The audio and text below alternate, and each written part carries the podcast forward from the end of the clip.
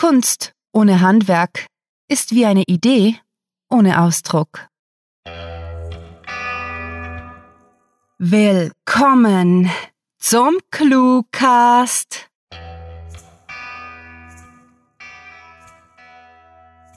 Hallo, liebe Clue-Kaffeekettenbesucher. Heute möchten wir euch mit so viel Koffein und Zucker wie irgendwie möglich beglücken. Mehr über unser reichhaltiges Angebot erzählt euch die Gastgeberin nach dem Live-Unterhaltungsprogramm. Vorerst wünschen wir euch Prosit und viel Spaß mit der Kurzgeschichte.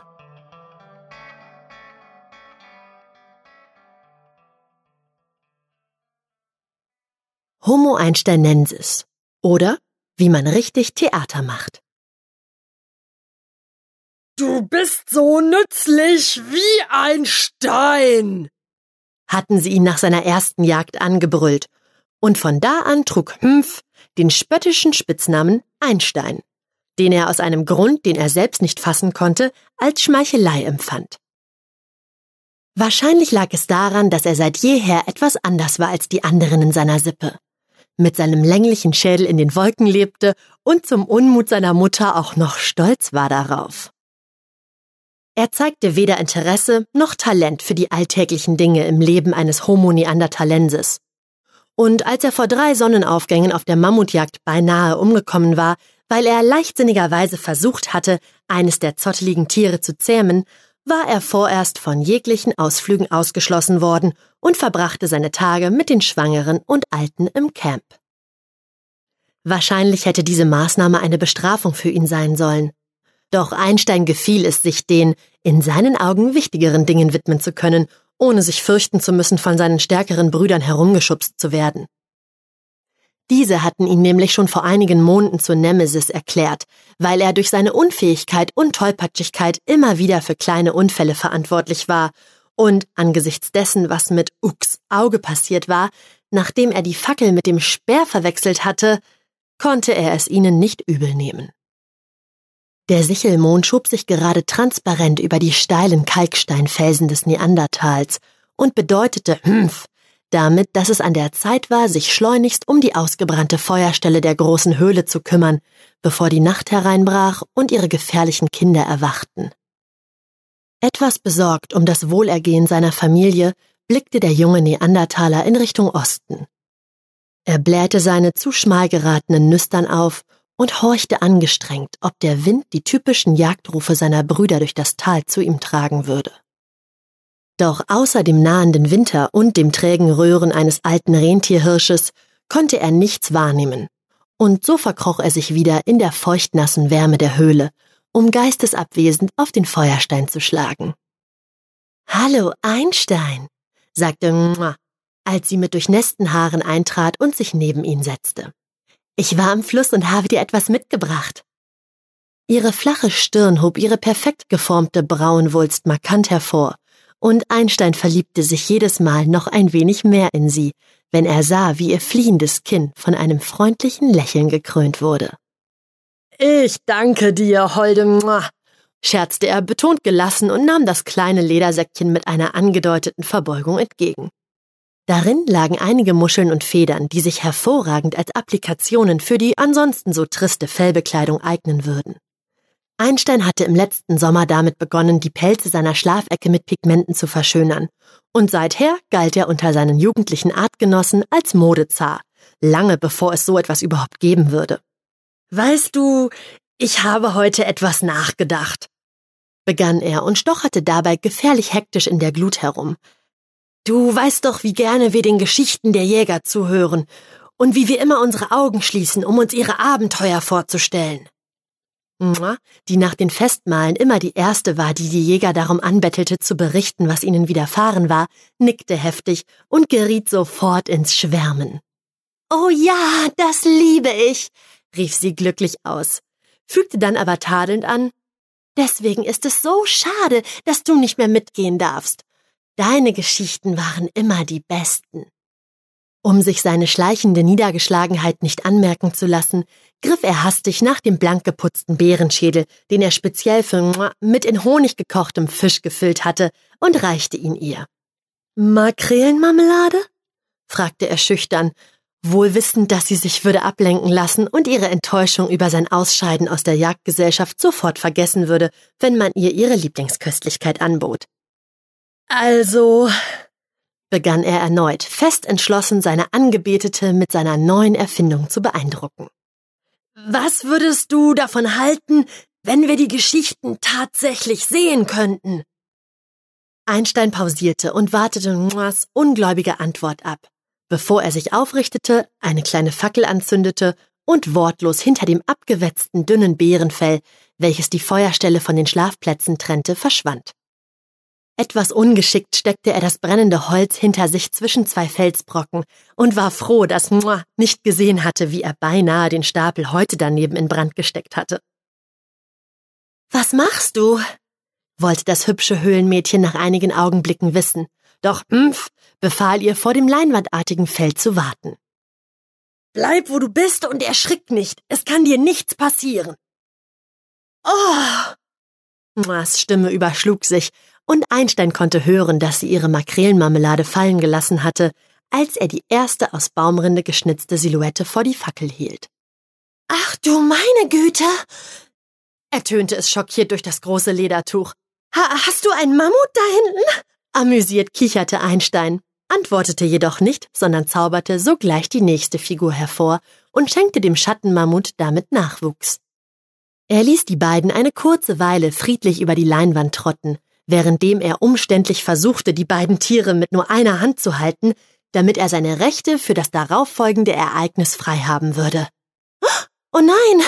entrüstete sich zu Einsteins Erstaunen, als er einen Jäger in die Szenerie treten ließ, der sich langsam an das Junge heranpirschte. Das haarlose Bärenfell rauschte mit einem dumpfen Geräusch vor Einsteins Nase vorbei, und welche die Haut mit einem kräftigen Ruck zur Seite gerissen hatte, stand mit wütend verschränkten Armen vor ihn. Wo ist es? fragte sie nachdrücklich und suchte mit ihren aufgeregten Blicken die Höhle ab. Hier, flüsterte Einstein und reichte ihr das kleine Mammut aus Baumrinde. Fassungslos starrte die charmante Sammlerin die ungewöhnlich flache Schnitzerei an, und ihre wütende Körperhaltung wich einer ausladenden, fragenden Geste. Ich nenne es Schattenlicht. Du weißt schon, weil ich mit dem Schattenlicht auf die Erzählungen der Jäger werfe. Nervös trippelte Einstein von einem seiner behaarten Beine auf das andere, währenddem seine liebste Freundin noch immer erstaunt das kleine Mammut fixierte.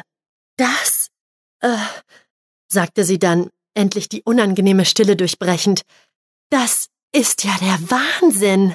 Schallendes Gelächter dröhnte durch die ganze Wohnhöhle und lockte schlussendlich auch die anderen Neandertaler an. Und nachdem sie sich alle, selbst die Angsthasen, wieder beruhigt hatten, führte Einstein das erste Theaterstück der Welt vor. Die flachstirnigen Zeitgenossen vertieften sich sogar so sehr in das Leben und Leiden ihrer neuen Rindenmammutfreunde, dass sie selbst die lang ersehnte Ankunft ihrer Jäger verpassten, zu deren Ehre das Stück aufgeführt wurde. Das war Homo Einsteinensis oder wie man richtig Theater macht. Geschrieben von Rahel. Für euch gelesen hat Jana Marie Backhaus. Diese Kurzgeschichte spielte am vorgegebenen Setting Neandertal und beinhaltete die Clues Schattenlicht, Makrelenmarmelade, Nemesis, Einstein und Applikation. Wie? Äh, was? Wir sind schon fertig? Ha, da seht ihr, wie schnell man ohne Koffein einschläft. Nun dann, werfen wir unsere Espressomaschine an und lassen euch einen Blick auf die Kreidetafel werfen, denn die Auswahl ist wirklich grandiotastisch. Mit ordentlich Karamell kommt Cluewriting daher und verwöhnt den Gaumen. Von zuckersüß bis bitter reichen unsere über 360 Kurzgeschichten. Dank der Genrevielfalt ist in jeder Geschmacksrichtung etwas dabei. Die traditionelle Literaturkaffeekette kann allerdings auch ohne Koffein punkten. Gaststory-Shakes, Interview-Chai und natürlich unzählige Mitmachaktionen mit einer Vielzahl an nicht deklarierten Zusatzstoffen. Das ganze Menü ist an der Theke von cluewriting.de unter Dein Cluewriting zu entdecken. Außerdem wird die Beteiligung an unserer Bring deine eigenen Kaffeegewürze-Aktion mit dem ominösen Namen Clues vorschlagen immer wieder mit tollen Preisen belohnt. Was wäre eine Kaffee-Restaurantkette schon ohne die Baristas? Die einzig wahren Helden der Bohnengetränkherstellung. Im Cluecast werden unterschiedlichste Audiosorten durch unsere Sprecher gemahlen und mit Schäumchen verziert an die Besucher weitergereicht. Nach bereits mehr als 75 verkauften Getränke-Episoden haben die Baristas ein paar Münzen für das Trinkgeldglas verdient. Besucht diese Helden des Cluecasts auch auf ihren Seiten und vergesst nicht, dem Echo ihrer Stimmen zu folgen.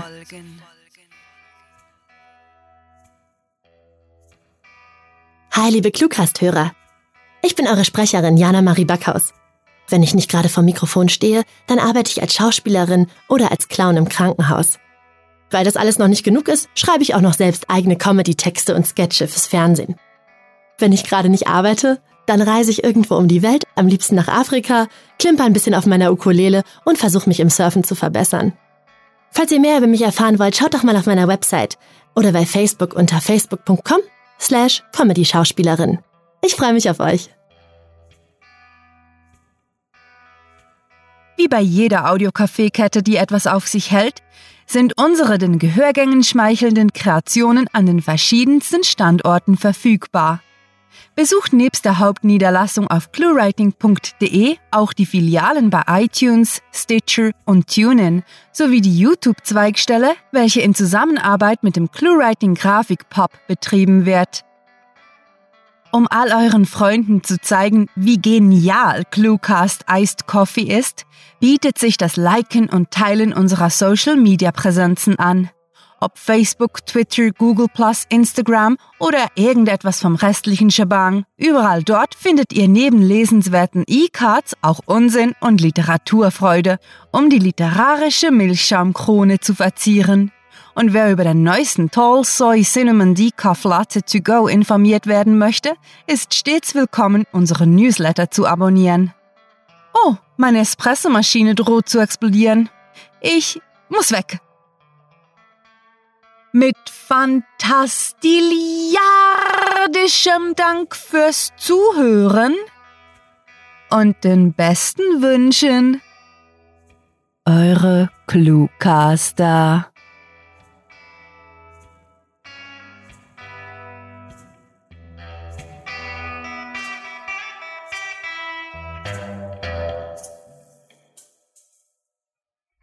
Wir sind hier zu Hause.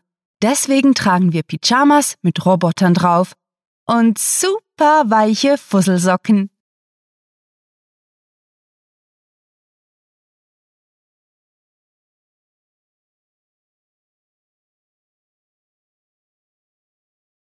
Wir sind hier zu Hause. Aus diesem